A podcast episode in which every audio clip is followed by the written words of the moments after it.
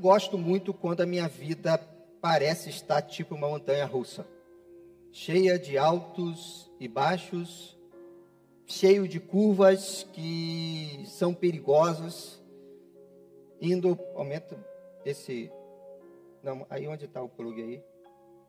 Aí, aí, agora ficou bom. É, cheio de curvas, cheio de situações que me deixam meio que desconcertado, né? Mas eu acho que pior do que a vida estar cheia de altos e baixos, eu acho que todos nós temos passado por isso. A situação de uma hora está tudo bem, uma hora, daqui a pouco é um problema financeiro, daqui a pouco uma, uma conta para pagar. Ah, agora mesmo eu estou aqui, e o meu Ezequiel está lá embaixo com uma febre que a gente não sabe né, do que, que é. E, e, mais tarde eu vou ter que viajar com ele. Imagino que Vivi vai ficar preocupada com esses dias que eu vou ficar fora com ele. E a gente não espera. Hoje nós tínhamos umas coisas para resolver na empresa, e daqui a pouco me manda mensagem, a coisa mais séria do que a gente imaginava. E a vida ela tem esses altos, né, esses altos e baixos. De tarde eu estava aqui conversando com um casal que está vindo para a igreja, e foi uma alegria muito grande, um casal abençoado, estão muito alegres por estarem né, vindo para a nossa igreja. Aí daqui a pouco eu chego em casa, Moisés vai brincar e mete a cabeça na quina do móvel né? E quer que eu continue contando? Porque bem, vou completar. Aí a gente chega aqui e começa o culto da Tachô não quer funcionar. É assim, a vida é cheia de altos e baixos. E você sabe que quando essas coisas acontecem, ela começa a mexer com a gente fisicamente. Começa a mexer com a gente emocionalmente. Pressão sobe, a gente fica meio que desorientado, né? E, e, ainda chega um Saulo e pergunta se está tudo para o gado direitinho, como coisa que ele sabe, sabe tudo como eu, né? Eu estou ali puxando as coisas, eu olhei para ele, dei risada, se está certo, né? Eu olhei para ele, está tudo lá, está vendo? Está tudo funcionando, está tudo no mesmo lugar, né, Presbítero Ivan? Né? É assim que a coisa funciona. É engraçado que você vai no circo, nesse circo lá de, de, de fundo de bairro, né? E os alto-falantes, os fios são tudo amarrados com arame e funciona, irmão. Ok? Não dá defeito. Então, acho que enquanto estiver pregando, faz bem você de olho aberto orar, porque eu acho que Satanás, ele não quer que você ouça esse sermão. Ele não quer que você se foque, ok? Porque ele sabe como que as lutas do dia a dia, as pressões do dia a dia, elas mexem com a gente. Enquanto as nossas emoções não são mexidas, parece que está tudo muito bem, ok? Parece que está tudo muito bem. E a gente, muitas vezes, a gente vive também num tipo de montanha russa é, na nossa vida emocional por causa dessas coisas. Você amanhece bem, ok? Você sai aí disposto a fazer umas 15 quilômetros de caminhada a pé. Você quase que dança pela rua. Aí no outro dia você acorda chateado, amargurado, uma sensação de mal-estar que você não sabe de onde vem. Isso porque você está levando é, algumas, algumas pancadas da vida e o, o, seu, o seu organismo ele está reagindo, as suas emoções estão agindo e não é de, de surpresa para ninguém que tem hora que a gente sabe que a gente está fora do controle, em que o corpo parece que ele está reagindo né, sozinho. Eu tenho, eu tenho algumas preocupações quando eu me sinto emocionalmente é, isso falando de mim, como se eu tivesse fora do controle. Primeiro, porque eu sou um tipo de pessoa que estou lutando muito para não ser controlador. Eu gosto de controlar, né, eu gosto de, né, de, de controlar tudo, né, não gosto nada fora do, do meu controle. Mas a vida ela tem um certo de caos né, presente, em que a gente precisa não controlar, porque a gente não tem esse domínio, quem tem é Deus, Ele é o Senhor de todas as coisas, mas a gente pode aprender a administrar. Mas eu tenho é, é, é, é, preocupação quando a gente, quando aí você também pensa no seu caso, quando as emoções estão num tipo de montanha russa, altos e baixos, porque a gente tende a ficar meio suspeito com Deus, tende a duvidar em algumas coisas que Deus está fazendo. E se a gente não aceita a palavra duvidar, mas a gente fica meio que a questionar até onde está o limite de Deus trabalhar e até onde está o limite de nós trabalharmos, né? Essa é sempre uma luta que a gente tem. Mas acho que a primeira coisa que a gente precisa afirmar no nosso coração é que Deus é sempre digno de confiança. ele é fiel. A palavra de Deus diz que nós podemos ser infiéis, mas ele permanece fiel. Deus é digno de confiança. Na verdade, quando eu penso sobre as coisas que eu tenho, sobre o que Deus já me deu, desde coisas materiais, a uma casa, um carro, né, a, a coisas é, é, é, é, é de valores como a família, a mulher que eu tenho, os filhos que eu tenho, coisas importantes como o ministério, como a igreja, são coisas que são muito importantes para mim, mas quando eu penso em, em, quem Deus é e como Ele trabalha e como Ele é fiel, eu chego à conclusão que a maior bênção que alguém pode ter é poder confiar em Deus plenamente. Ok? É poder. O mundo está em dificuldades com esses altos e baixos, mas independente do que está acontecendo, nada abale a nossa confiança no Senhor. Talvez você possa, durante, enquanto eu estou falando aqui, é, ter pensado em algumas vezes quando a sua confiança em Deus ficou abalado. Sabe quando você está com, tá com, né, com os técnicos da, da, da empresa de energia ali para cortar a sua luz, e você confiou, e você estava ali confiando que não ia acontecer, que o recurso ia chegar. Quando você está ali orando, e daqui a pouco nós vamos ter o nosso momento de oração, está ali orando para Deus curar uma pessoa, Deus está tirando a doença de uma pessoa e chega a notícia que a pessoa morreu. Continuar confiando plenamente em Deus é a maior bênção que eu e você podemos ter.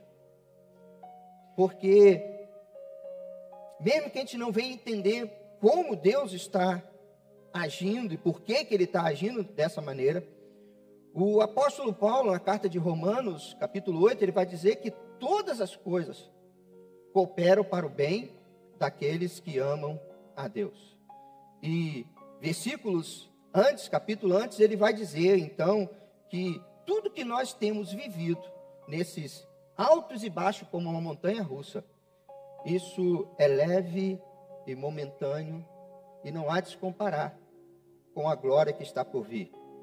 E quando você pensa nesse texto, ele não é, não é o texto é, é chave para a nossa reflexão nesta noite, mas quando você pensa nele, ele diz assim: o que eu estou passando aqui nesse, nesse meu tempo de vida, cheio de altos e baixos.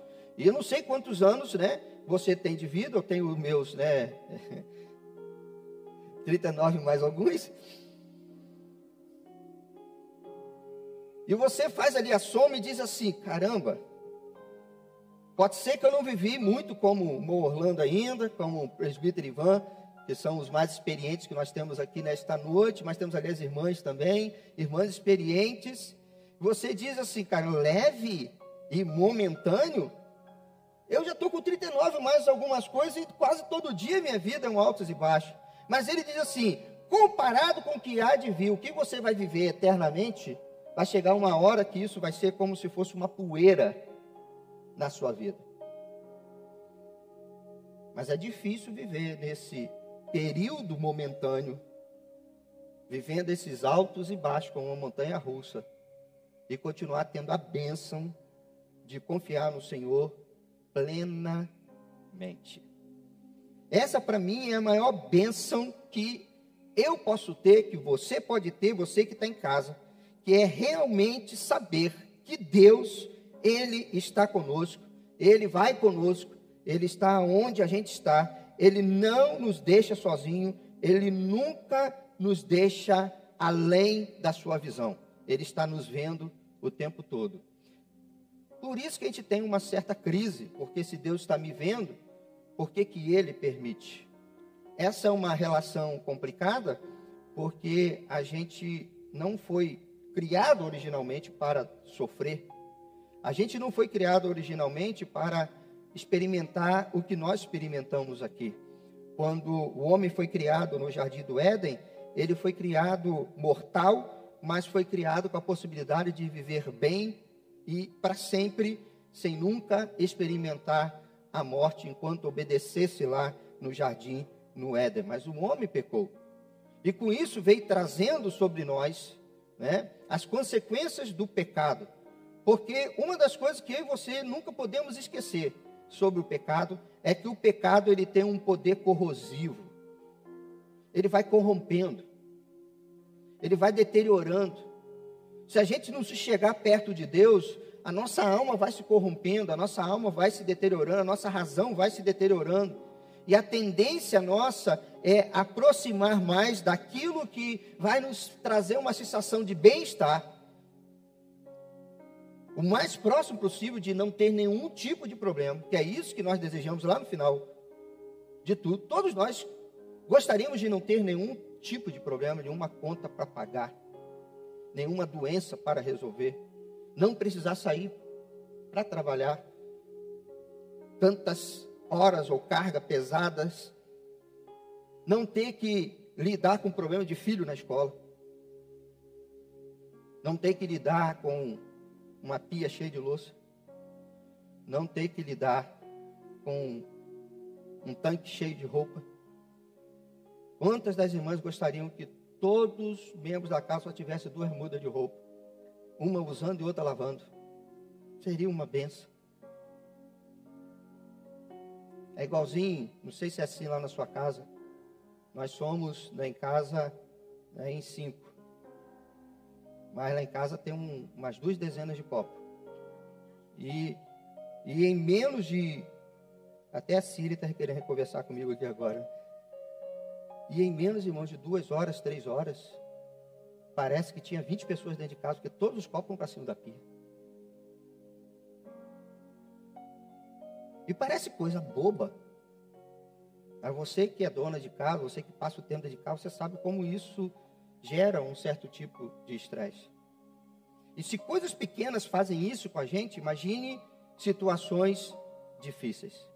Mas por mais que a gente, é, por mais que a gente não queira admitir que a gente de vez em quando tende a pensar que Deus perdeu o controle, ou que Deus parece que está meio chateado com a gente, ou que Deus olha mais para uma pessoa e menos para outra, de que lá no fundo confiando em Deus, mas será que Deus realmente está olhando para tudo que eu faço, para tudo que eu preciso? Continuar confiando em Deus plenamente não tem sido um exercício muito fácil para nós. Mas na Bíblia, a gente tem muitas declarações na Bíblia, né? Muitas declarações na Bíblia. E uma, uma das declarações, que um tipo de declaração que a gente gosta muito, são as declarações onde Deus fala sobre o que Ele vai fazer por nós, aquilo que Ele tem para nós e aquilo que Ele quer para nós. E essas declarações são chamadas de promessas. Aliás, um dos cantos que a gente mais gosta é Deus de aliança, Deus de promessas. A gente gosta de promessas. Aliás, um dos souvenirs mais vendidos se chama caixinha de promessa. Ok? A gente gosta de promessa. Eu também gosto, irmãos. E vou falar hoje sobre promessas de Deus. Vou falar hoje para você assim: se você está, ok, numa montanha russa, dentro do carrinho, existe algo ali no carrinho que você pode se agarrar, existe uma barra onde você fica segurando. Eu vou dar o nome dessa barra de promessas. Agarre-se à promessa.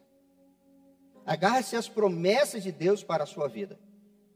Porque por mais que Ele espere algo de mim de você, e a gente sabe que a gente não vai conseguir, na maior parte do tempo, atender o anseio de Deus de nós estarmos vivendo a nossa vida cristã servindo a Ele e buscando, como Jesus nos orientou, em primeiro lugar, o reino de Deus.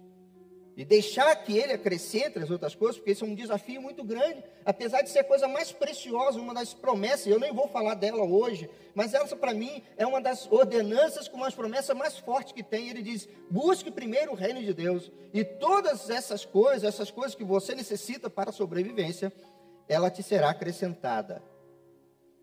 E quando eu penso nessa expressão acrescentada, ela para mim é muito poderosa, porque o texto não diz, deixa claro para mim que não vai chegar a faltar. Não chega a faltar, porque Deus acrescenta. Mas existe um princípio, um princípio que faz com que Deus né, vá cumprir a parte dele quando ele espera que eu cumpra a minha. Mas existem promessas que eu e você precisamos nos agarrar. Algumas delas eu e você temos que estar fazendo, dando o nosso passo, para que Deus dê o passo dele. Mas quando eu penso no que Paulo diz em Romanos 8, dizendo que todas as coisas cooperam, eu começo a pensar que até quando eu não consigo fazer bem a minha parte, quando eu falho, Deus consegue, Deus sabe como fazer com que até esse momento meu de dificuldade coopere para o meu bem, amém? Até o momento em que você está descontrolado, até o momento em que a sua fé está meio que abalada, até o momento quando você está com certa dúvida no seu, no seu coração e a sua razão diz assim: não duvide, mas o coração está apertado.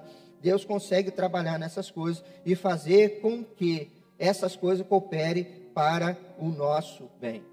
Mas você precisa estar agarrado às promessas do Senhor, as promessas que Ele tem que vão nos ajudar a manter firmes e ter esperança para os dias difíceis. Nós precisamos construir as nossas vidas sobre essas promessas. Eu estava em casa pensando e tentando fazer uma relação sobre o nosso jeito de prometer. Você imagine que uma jovem chegue para você de coração partido e, e diz assim: Mas ele prometeu casar comigo. Mas ele prometeu casar comigo. Mas agora ele está dizendo que mudou de ideia.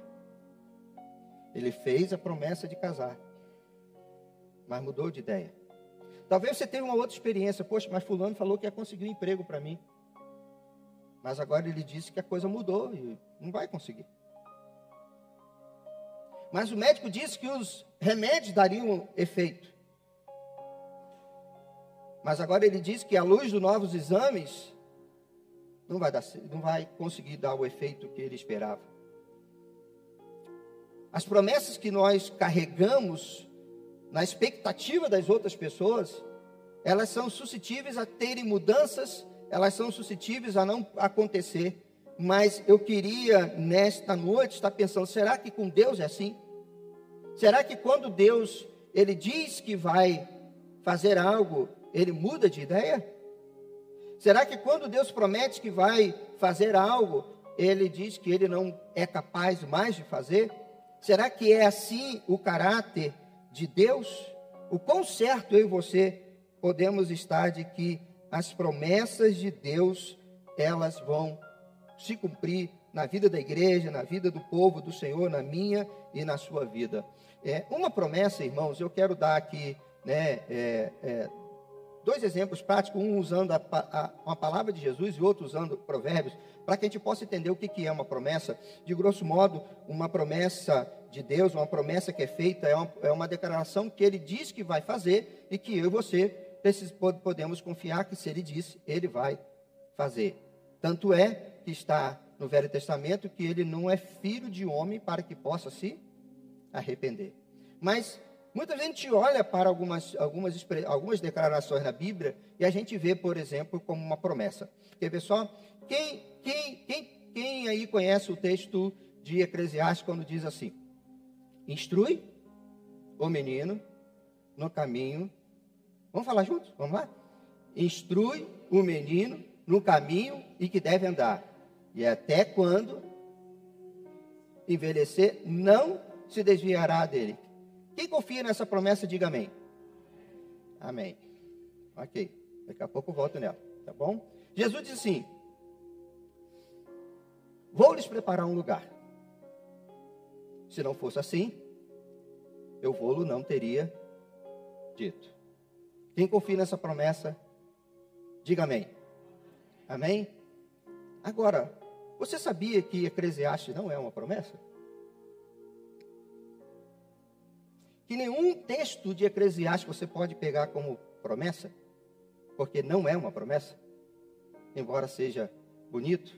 Vamos lá, não sei aqui, mas eu já uma vez é, dando palestra para famílias, e gosto muito de usar esse texto, e hoje eu não vou fazer isso, de trazer todo o conteúdo é, é, teológico, todo o conteúdo né, do que o texto traz para a gente, mas você deve conhecer, né, filhos de crentes que foram criados na igreja, se desviaram e morreram no mundo. Você conhece? Pessoas, crianças assim? Conheço. E aí você vai me dizer por que, que a promessa não se cumpriu na vida desse pai. Ele criou, o filho se desviou mas morreu sem voltar para o reino. Ah, pastor, mas pode ser que ele esteja no céu. Não estou isso que eu estou dizendo. O texto diz que é uma promessa, se é uma promessa, você vê a promessa se cumprindo. E não aconteceu. Por que, que não aconteceu? Porque Provérbios, ele é um provérbio, ele não é uma promessa, o, próprio nome diz, ele é um provérbio. O que, que é um provérbio? O provérbio é quando alguém analisa uma situação e depois de ver isso acontecendo com frequência na vida de muitas pessoas, ele então conclui o quê? Se você instruir uma criança no caminho que deve andar, quando ele envelhecer, ele não vai se desviar dele. Mas provérbio existe a chance de 0,1% de não dar certo. Promessa, irmãos, tem alguma chance de não dar certo? Não. Por isso quando Jesus disse, se não fosse assim, eu não prometeria para vocês. Então, eu aproveitei esse momento de sermão, porque daqui a pouco eu vou citar alguns versículos, não vou demorar nesta noite, mas para quando você se agarrar a um a um provérbio, se agarra a ele como uma sabedoria de algo que você pode pode pode trazer e cumprir na sua vida, que ele vai dar resultado, mas não é uma promessa. Então, o que é uma promessa? Uma promessa é quando Deus diz, e quando Ele diz, Ele diz que Ele vai fazer, Ele cumpre aquilo que vai fazer. Por isso que eu quero te convidar a pedir para levantar um pouquinho a iluminação, porque nós estamos sem projeção, você vai precisar abrir sua Bíblia aí né, também não vai conseguir acompanhar aqui na, na projeção. Então, abra sua Bíblia em Efésios capítulo 3. Efésios capítulo 3, versículo 20. Efésios 3, versículo 20. E nós vamos ler esse texto de Paulo escrevendo aos crentes de Éfeso, da igreja que estava lá em Éfeso. E ele diz assim no capítulo 3, versículo 20: aquele que é capaz de fazer infinitamente mais do que tudo o que pedimos ou pensamos, de acordo com o seu poder que em nós atua. Eu queria que você destacasse diz, aquele que é capaz de fazer, e não só fazer, o texto diz de fazer infinitamente mais. Então, Deus não tem limitação de fazer e cumprir algo que ele quer ou algo que ele promete para a nossa vida. Veja aqui uma coisa interessante, quando usei o exemplo do namorado que não vai quer casar mais com a menina, é o caráter do namorado e o caráter de Deus. O namorado, ele pode até prometer, um homem pode prometer para uma mulher que vai casar com ela, mas é assim, enquanto não vai pautar, não é 100% certo. Porque o homem pode mudar de ideia. Por isso que a Bíblia diz que Deus não é filho do homem para que possa se arrepender. A gente pode se arrepender de uma promessa que fez. Eu acho que você já se arrependeu alguma vez de promessa que você fez a alguém, a alguma pessoa, e depois você precisou voltar atrás. Mas o caráter de Deus, ele é diferente. O caráter de Deus é, ele é capaz, e não só capaz, ele pode fazer infinitamente mais do que eu e você pedimos, pensamos, imaginamos em cima das promessas dele. As promessas do Senhor, eles nunca vão deixar de se cumprir, porque está baseado no, na capacidade de Deus e não na nossa capacidade de ser fiel. Deus ele promete, e se ele fosse olhar para a nossa capacidade para poder cumprir promessas dele, ele nunca iria cumprir uma promessa sequer, se fosse baseado no nosso valor, se fosse baseado no nosso caráter, mas é baseado na capacidade que Deus tem de fazer cumprir. Pensando assim, eu quero ler com você nesta noite nove versículos que eu teria, né, pelo menos 365 versículos nessa noite, um para cada dia do ano e até mais sobre promessas que Deus tem para mim e para você. Mas eu quero destacar para mim e para você algumas promessas que eu e você estamos precisando nesse tempo quando a nossa vida está meio que na montanha russa. Ok? Não é lá tirar um versículo da caixinha de promessa. É você ter a palavra do Senhor como algo que vai abalizar, que vai dar sustentação à sua vida. O primeiro versículo que eu quero aqui, quero declarar, é, é, ver uma primeira promessa de Deus para a nossa vida, está em Hebreus capítulo 13, Hebreus capítulo 13, versículo 5. Hebreus 13, 5. Que diz assim: Conserve-se livre do amor ao dinheiro e contente-se com o que vocês têm, porque Deus mesmo disse: Nunca o deixarei, nunca o abandonarei. Nunca o deixarei e nunca o abandonarei. Amém? Nunca. Eu gosto dessa palavra porque alguém já diz, já tem uma canção popular que diz: Nunca diga nunca. Né? A gente dizer nunca é uma coisa muito forte, porque o nunca eu tenho que ter a capacidade de realmente sustentar, de segurar uma situação até o final. Ah, eu nunca vou trair alguém. Ok? É assim. Um ser humano dizer isso, ele tem que estar muito, mas muito que morto para esse mundo. Porque a chance de nós trairmos alguém eu não estou falando de relacionamento, de trair mesmo, da gente fazer algo contra uma pessoa que a pessoa não esperava algo da gente. A chance é muito grande, nós somos seres humanos. Mas quando Deus disse nunca, quando Ele diz que a presença dEle na nossa vida é algo que eu e você podemos ter certeza que nunca vai faltar, é porque nunca vai faltar. Ele diz: nunca o deixarei, nunca o abandonarei. Você pode estar vivendo dias difíceis, pode estar vivendo o dia como se estivesse sozinho, isolado, sem ninguém do seu lado, como se Deus não existisse, mas Ele disse que nunca vai te deixar. A presença dele na sua vida é algo que você pode pegar como uma promessa que nunca vai falhar na sua vida. Ele está presente na sua vida em todos os instantes. Nunca o deixarei, nunca o abandonarei. Tanto é que o início do verso diz assim: conserve-se livres você não precisa ficar agarrado ao dinheiro, achando que vai faltar coisas para você. Ele não está dizendo para a gente não trabalhar, ele não está dizendo para a gente não ter muito dinheiro, ele diz para você não ficar livre, ou seja, com muito ou com pouco. Conserve-se livre disso, mantenha a sua vida, a sua alma, o seu, o seu coração livre. Não, não deixe que a questão financeira ela faça com que sua vida fique no alto e baixo. Ele diz: contente com o que você tem. Porque Deus mesmo disse: nunca o deixarei, nunca o abandonarei. Segundo versículo, eu quero que você vá lá para o primeiro livro da Bíblia, Gênesis, Gênesis capítulo 15, Gênesis 15, versículo 1.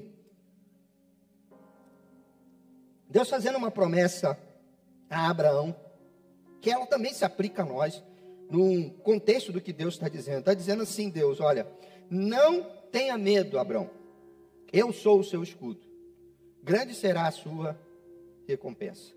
O que, que Deus está prometendo aqui? Deus está prometendo uma proteção para a nossa vida.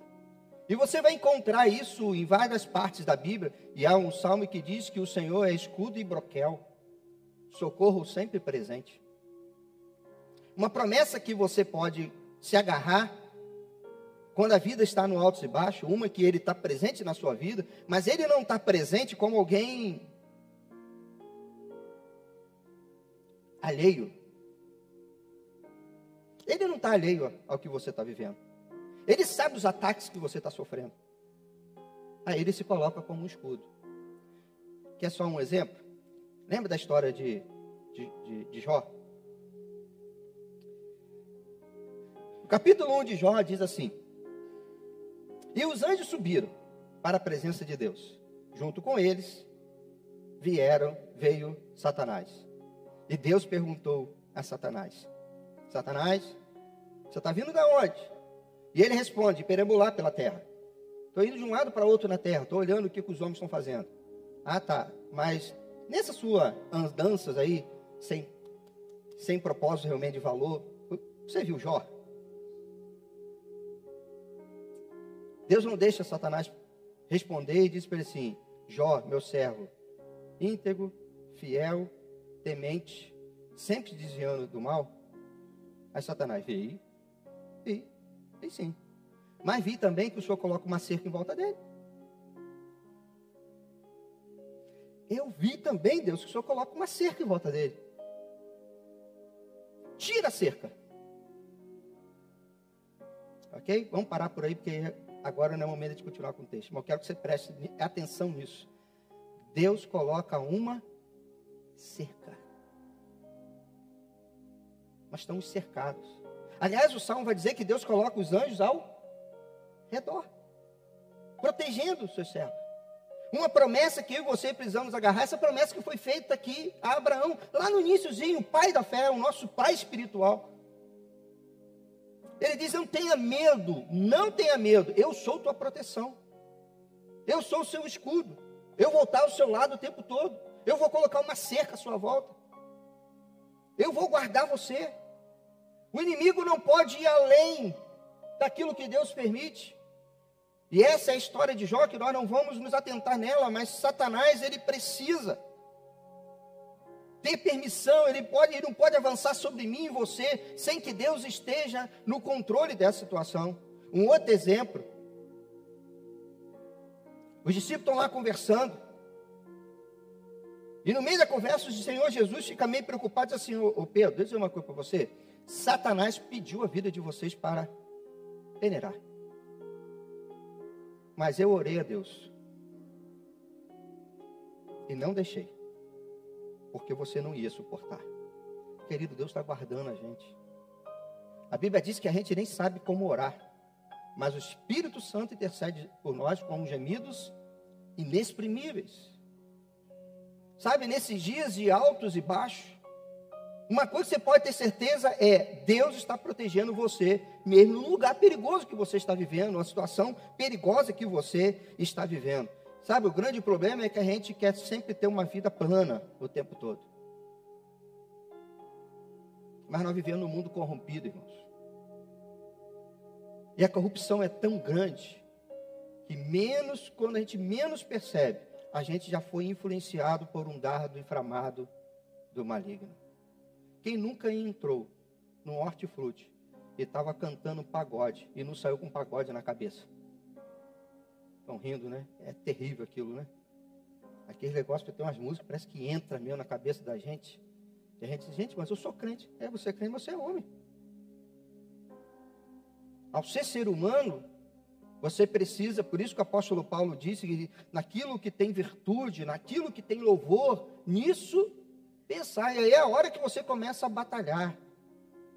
Mas a certeza é que Deus ele está te protegendo e Ele sabe que você está numa luta. Ele é contigo. Terceiro versículo eu quero ver, e nesse eu quero tirar é, três promessas de Deus nesse mesmo versículo. Está em Isaías capítulo 41. Isaías 41, versículo 10, que diz assim, diz assim: por isso não tema, pois estou com você. Não tenha medo, pois sou o seu Deus. Eu o fortalecerei, o ajudarei, eu o segurarei com a minha mão direita vitoriosa. Três promessas aqui. Ele começa assim: não tenha medo. Não tenha medo, pois eu estou com você. Essa seria uma promessa, nós já vimos ela no início, ok? Deus está com a gente. Então não tenha medo, pois sou o seu Deus. Aí ele faz três declarações do que ele vai fazer. Ele diz primeiro: Eu vou te fortalecer. Uma promessa: Deus é a sua força. A sua força não está na sua capacidade intelectual, não está na força do seu dinheiro, não está na força da sua influência, na força da sua capacidade, ok? Seja ela qual for que você tenha, a sua força está em Deus. Deus Deus é que fortalece a gente. Irmãos, a melhor coisa que a gente tem são, é a nossa família, a nossa casa, o nosso lar, o nosso sustento, né? É o que vem para dentro de casa. Isso dá, isso dá é, uma certa tranquilidade, né? Para nós, né? Dá um, uma certa segurança para nós. Mas essas coisas, elas, elas, elas são passageiras.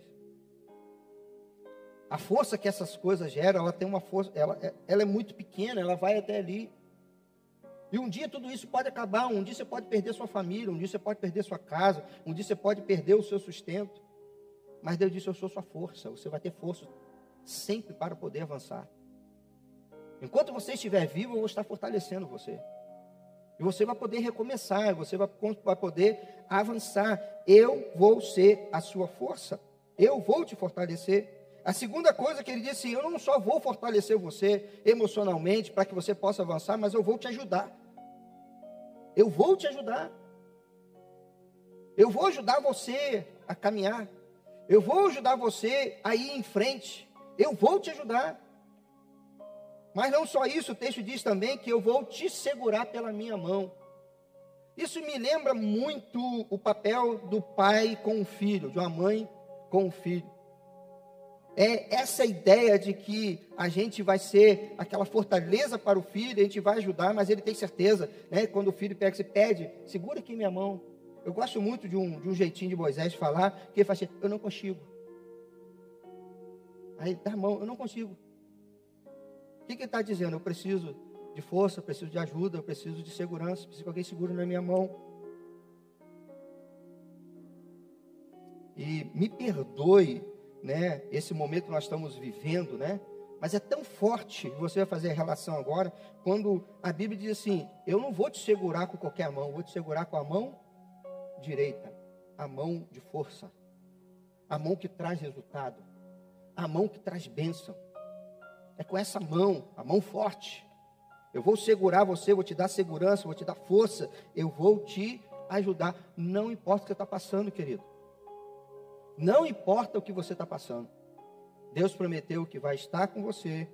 Deus prometeu que Ele vai te proteger, Ele vai ser seu escudo. Deus te promete que vai te dar força. Deus te promete que vai ajudar. E Deus promete que Ele vai ser, vai te segurar.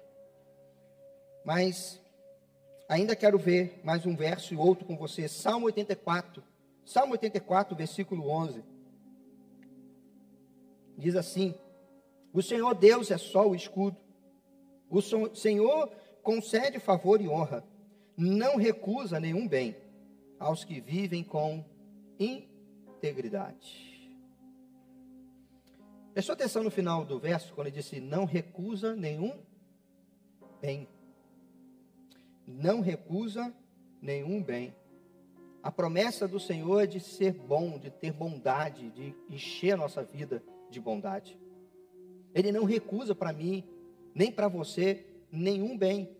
Sabe? Eu sei que é difícil. Esse parece quase que um discurso de todo pregador, todo mundo que vai dar uma aula quando fala sobre essas questões difíceis da vida. Né? Quando a gente diz que o mal coopera para o bem, sabe quando você pega o texto e vê é, José dizendo assim: Não, meus irmãos, não fiquem chateados, porque o mal que vocês tinham contra mim, Deus estava trabalhando nisso para que se tornassem bem para todos nós. Não só para mim, mas para toda a família, mas para todo o povo de Israel. Sabe, eu sei que é difícil a gente olhar por os momentos difíceis da vida e a gente enxergar a bondade do Senhor ali. Eu sei que é difícil olhar para um desemprego, olhar para uma família que está doente, olhar para alguém que está numa fase terminal, olhar para um momento tão tenso e tão crítico do nosso país e enxergar a bondade do Senhor nessas coisas. Mas o texto diz aqui, o salmista está dizendo: o Senhor não recusa nenhum bem. O Senhor não deixa de dar bem a cada um de nós. Ele não, Ele está olhando para mim e para você e Ele está é, distribuindo a sua bondade, Ele está dando a sua bondade, Ele promete a bondade dele na nossa vida.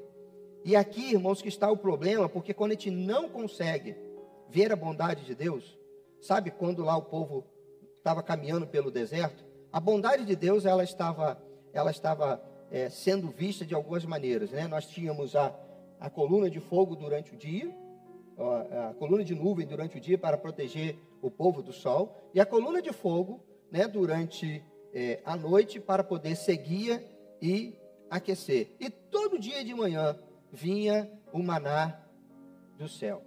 Chegou uma hora que o povo começou a murmurar, porque estava enjoado do maná, eles queriam outras coisas. E Deus então vai ferir o povo com uma, uma praga, porque ele vai dizer assim: esse povo é um povo ingrato, esse povo é um povo que murmura. O que é murmurar? É quando você vira para alguém e fala algo para ela e essa pessoa não merece o que você disse. Quando você está sofrendo, vivendo algo, e você então se esquece que Deus não recusa o bem a ninguém e você começa a reclamar com Deus, a reclamação não é reclamação, para Deus é murmuração. Porque Ele está trabalhando em todas as coisas. Eu sei o quanto é difícil. Por isso que a Bíblia diz que você não deve reclamar e não deve murmurar. Jesus ensinou a te entrar no quarto e conversar com Deus. E o apóstolo Paulo vai dizer: não deixe de fazer qualquer coisa sem ser com oração. Apresente tudo a Deus em oração. Sabe, irmãos, a bondade do Senhor, ela está presente para guardar, inclusive, o nosso relacionamento com Deus. Quando você for reclamar, tome cuidado para você não estar murmurando. Porque a gente enxerga até a próxima curva. Mas depois da curva, Deus sabe que está lá esperando por mim e por você. Deus é bom o tempo todo, o tempo todo, Deus é bom. Vai comigo agora em 1 de Samuel, capítulo 12, versículo 22 diz assim: Por causa do seu grande nome, o Senhor não os rejeitará, pois o Senhor teve prazer em torná-los o seu próprio povo. Quando você lê esse texto e, e fica à mercê do contexto, que se você for agora no versículo 1, lá no iníciozinho, você vai perceber que é um momento em que o povo está pedindo o que a Deus? Um rei. E isso traz uma tristeza para o coração de Samuel, porque Samuel estava se sentindo rejeitado, mas Deus disse assim: Não, Samuel, eles não estão te rejeitando, eles estão rejeitando a mim. Estão pedindo o rei para que esse rei guie, os guie e os, e os comande né, na terra prometida, como as demais nações. E aí, depois de Deus colocar tudo isso né, para o povo, ele chega no versículo 22 e diz assim: Mas contudo, sabe, vocês rejeitando Deus, Contudo, vocês não cumprindo a parte da aliança de vocês com Ele. Contudo, vocês não fazendo aquilo que se espera de vocês como povo do Senhor, e nós precisamos aplicar isso para a gente. Contudo, a gente, como igreja do Senhor, a gente muitas vezes não faça da maneira como a gente, a gente se comprometeu com Deus de viver. De estarmos comprometidos com o ministério, de estarmos comprometidos com, né, com, com o avanço do reino. De muitas vezes a gente querer fazer as coisas do jeito nosso. Ele diz, contudo, contudo, ele vai dizer, por causa do seu grande nome, ele não os rejeitará. Sabe, irmãos, uma das grandes promessas que eu e você temos é que Deus vai ser fiel mesmo quando nós somos infiéis. Porque se ele não fizesse isso, você imagine se Deus fizesse como nós fazemos. Sabe por que, que os relacionamentos eles se acabam? Porque a gente não consegue muitas vezes manter o relacionamento quando há uma infidelidade da outra parte. Sei que o ser humano, como ser humano, ele tem essa dificuldade.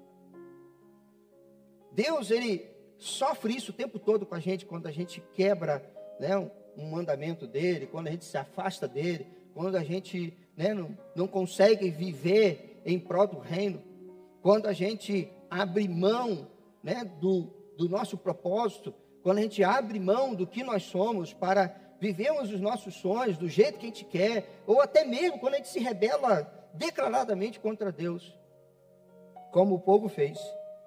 Mas uma das promessas que Deus tem para mim e para você é que Ele é fiel, a fidelidade de Deus está conosco o tempo todo. Isso não quer dizer que você pode continuar fazendo tudo errado, pecando, ou uma série de situações. Não, não é isso que a Bíblia espera, mas está dizendo que mesmo quando você não consegue, seja por que motivo for, seja ele justo ou injusto, seja ele querendo ou não, há uma promessa: Deus não nos rejeitará. Ele teve prazer, ele tem prazer em nos fazer o seu povo.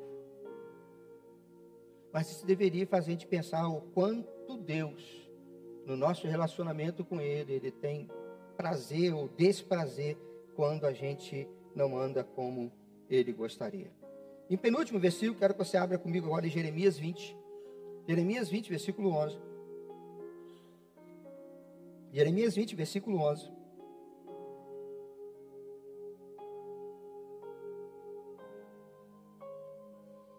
Se tiver algum pedido no chat, já vem trazendo para mim, que daqui a alguns minutos vou estar.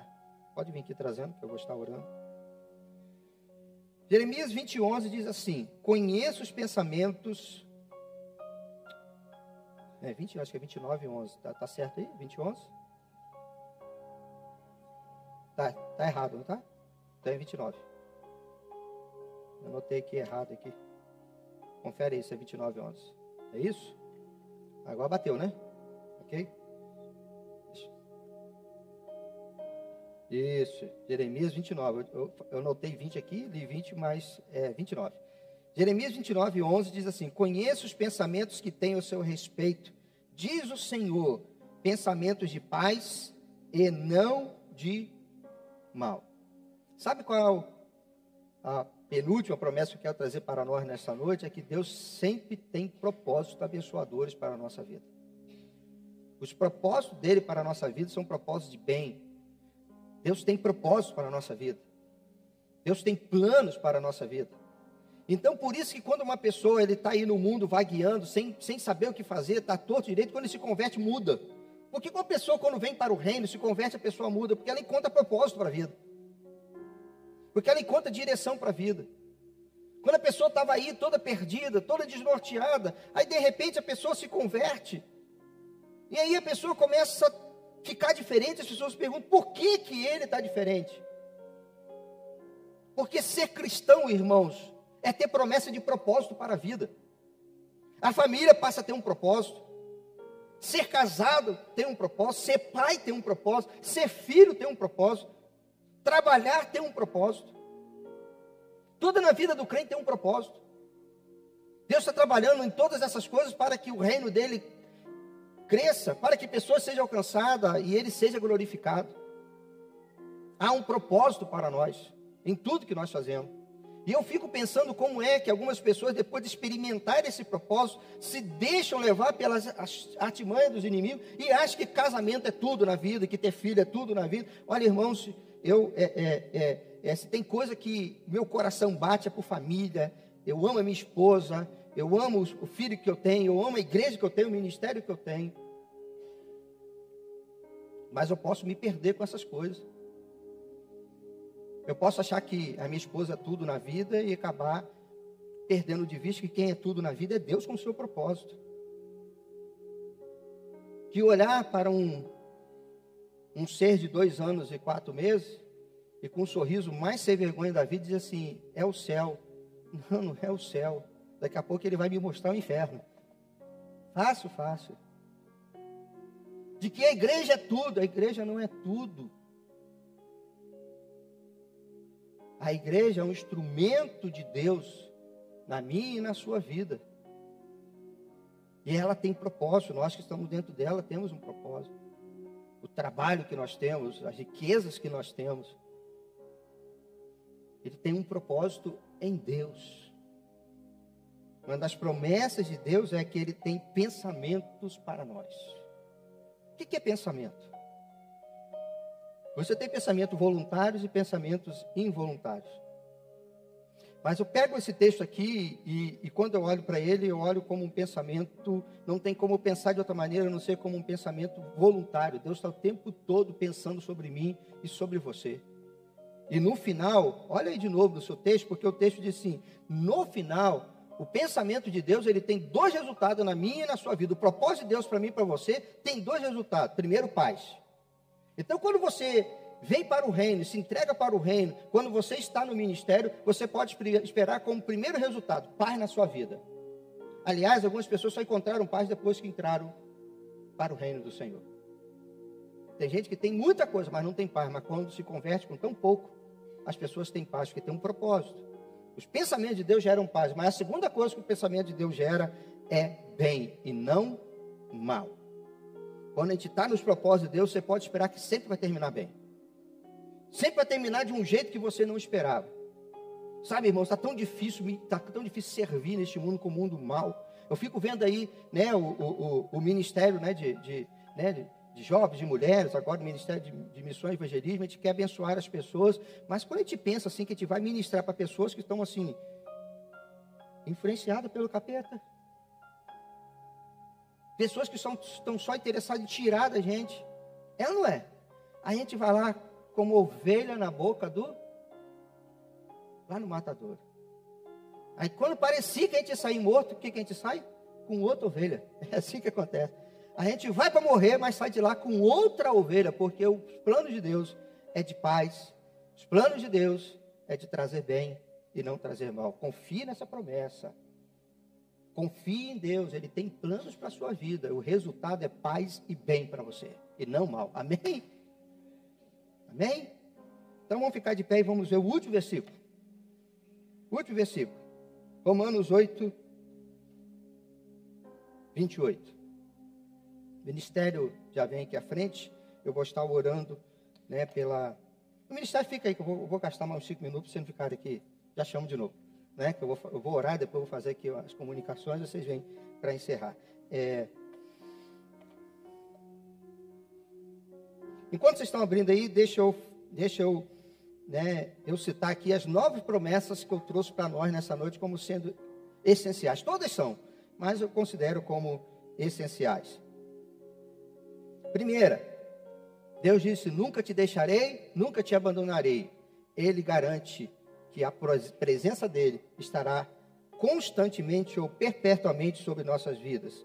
A segunda promessa dele é que ele diz que ele é o nosso escudo, ele está nos protegendo o tempo todo. A terceira promessa é que ele vai nos fortalecer. A quarta promessa é que ele vai nos ajudar. A quinta promessa é que ele vai dar segurança para a nossa vida. A sexta promessa é que ele não vai recusar nenhum bem sobre nossas vidas. A bondade dele está sobre nós. Amém? A bondade dele está sobre nós. A sétima promessa é que mesmo quando a gente é infiel, ele não nos rejeita. Ele se agrada em nos fazer povo dele. Ele tem prazer em nós, em fazer povo, como o povo dele. Talvez tenha hora de tristeza com a nossa atitude. É isso que a gente precisa mudar. Tomar cuidado com a atitude. Deixa eu parar por aqui. Me dá só mais 30 segundos falar disso, sabe? Eu amo meu filho. Hoje Moisés teve que ser executado severamente duas vezes.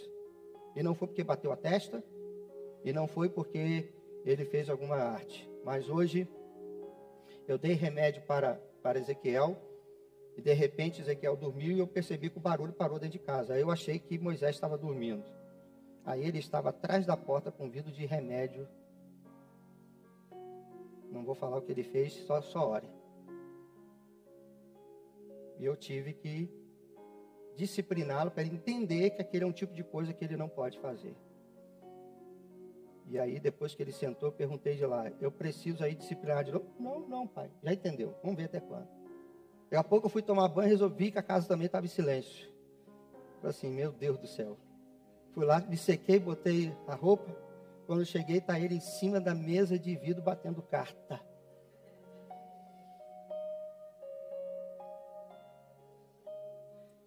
Aí eu falei para esse filho, papai te ama tanto, mas está tão triste com você. Não, não, papai, fica triste não. E começou a chorar, deitou no colo. Aí eu já fiquei alegre de novo, né? Porque se arrependeu. Eu acho que se arrependeu, né? Por que eu estou trazendo isso? A gente ama o filho, mas tem hora que ele dá prazer e tem hora que ele não dá prazer. É assim com Deus. Deus nos ama, mas tem hora que a gente dá prazer e tem hora que a gente não dá prazer. Ele não nos rejeita. Eu não rejeito meus filhos. Por fazer aquilo que eu não gostaria. Mas eu perco prazer e eu tenho prazer. Pense sempre assim. Hoje eu estou dando prazer a Deus? Deus não me rejeita, Deus me ama. Mas estou dando prazer a Deus? Nós devemos pensar sobre isso. Ele continua fiel. A oitava promessa é que ele tem planos de paz e planos de bondade para a nossa vida. Amém? E por último, vamos lá, Romanos 8, 28 diz assim: Sabemos que Deus age em todas as coisas para o bem daqueles que o amam, dos que foram chamados de acordo com o seu propósito. Sabemos que Deus age em todas as coisas para o bem. Olha aqui, deixa eu encerrar dizendo para você. O plano de Deus, o plano de Deus, não é só um plano que vai dar resultado de paz e de bem por dar. Porque o plano de Deus é o plano mais sábio que existe. O plano dele é arquitetado de uma tal maneira que o resultado sempre será de bem. Nunca se esqueça disso. A sua vida está como um montanha russa, para cima e para baixo. Vou perguntar de novo aqui: quem já andou de montanha russa?